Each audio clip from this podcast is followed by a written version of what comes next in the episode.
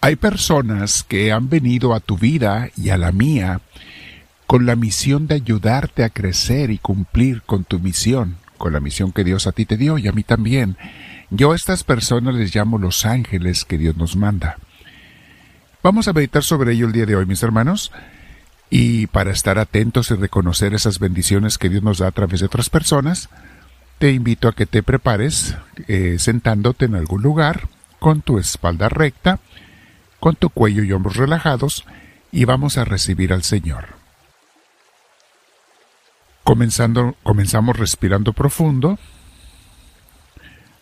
Comenzamos cada día así, respirando profundo, invitando al Espíritu Santo a que venga a nosotros, relajando cada parte de nuestro cuerpo,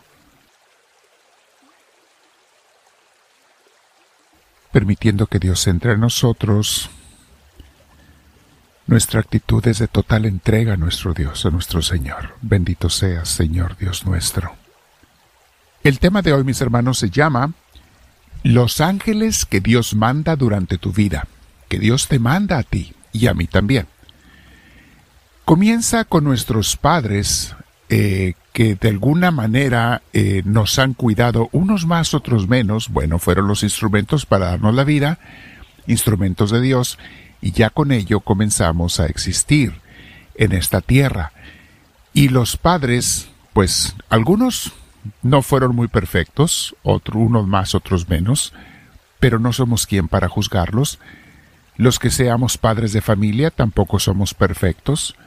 Entonces hay que tomar en cuenta que el ser humano es ser humano, pero Dios se vale de una persona o de otra o de otra para bendecirnos, y comienza con nuestros padres.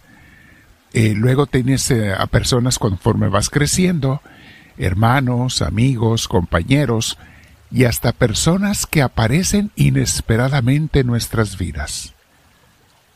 Hay personas que te quieren ayudar, te quieren mejorar, de estos estamos hablando, te quieren bendecir, a veces ni ellos lo saben, pero los envió Dios.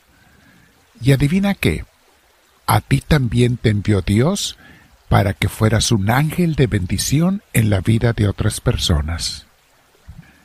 Conforme recuerdo pasajes de mi infancia, de mi historia, descubro ahora que tengo más capacidad de entender cosas, a personas que estuvieron allí, algunos por muy corto tiempo, ¿eh? aparecieron y desaparecieron pronto de mi vida, pero que de una u otra manera dejaron una huella positiva.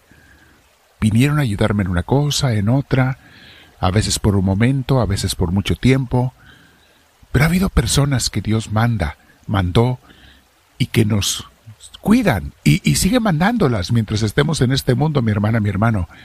Es una de las formas como Dios te visita, a través de otras personas. Por eso les digo, nosotros tenemos también que ser ángeles de bendición para otras gentes.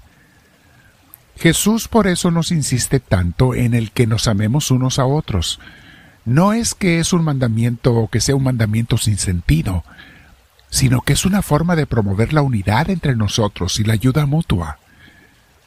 Qué hermosa es la vida cuando los que nos rodean, y yo también, nos dedicamos a ayudarnos unos a otros, con las cosas buenas, cada quien usando sus talentos, ayudándonos en el crecimiento sano unos de a otros, con el apoyo en las necesidades, cuando alguien está necesitado, ayudarle en lo que sea, en lo que tú puedas.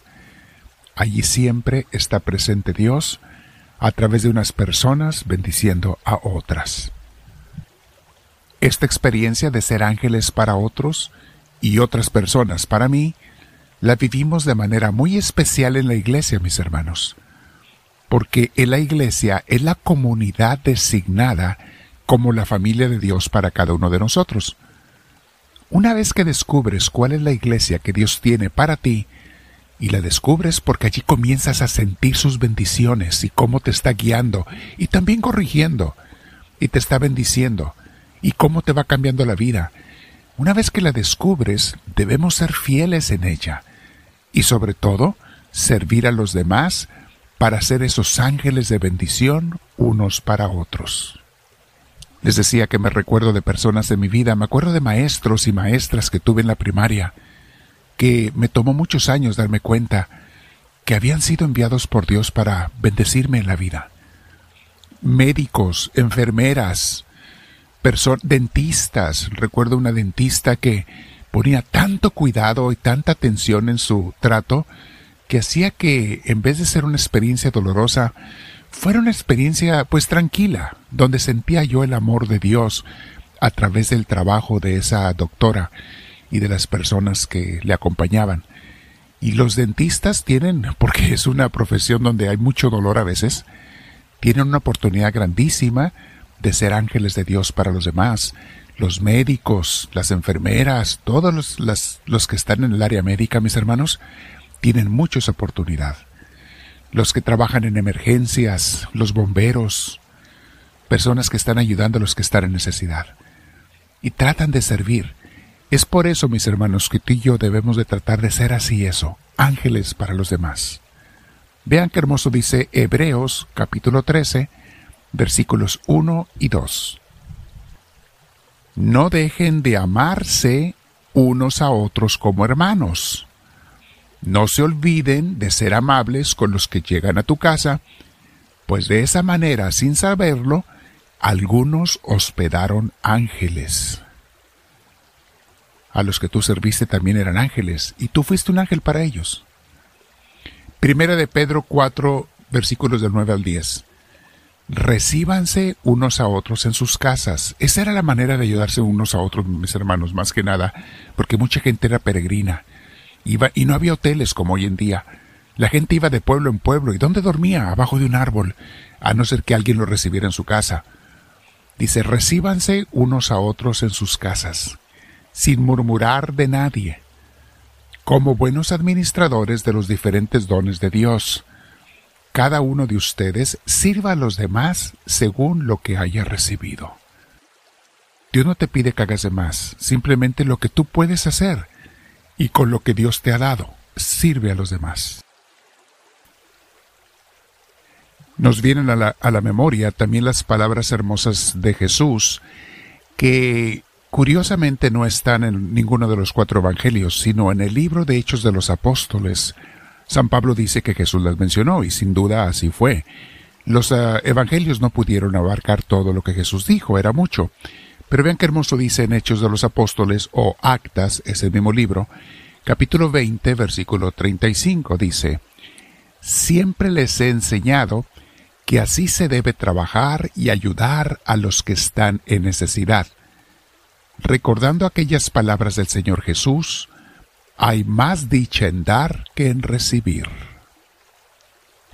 Bien, mis hermanos, vamos a meditar el día de hoy. Tenemos algo de material para platicar con Dios y preguntarle, Señor, ¿soy un ángel yo para los demás?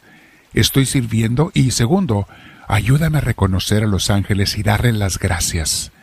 A veces mi madre, mi padre se me olvidaron las gracias a las gentes queridas, eh, familiares, en fin, amigos, compañeros, dar las gracias a los que son instrumentos de Dios en mi vida. No te olvides, mi hermano, asistir a la Santa Misa hablando de servir este fin de semana. El domingo no dejes nunca a Dios a segundo lugar. Él es primero que cualquier otra cosa. Quédate practicando con Dios y dile al Señor, háblame Señor, que tu siervo te escucha.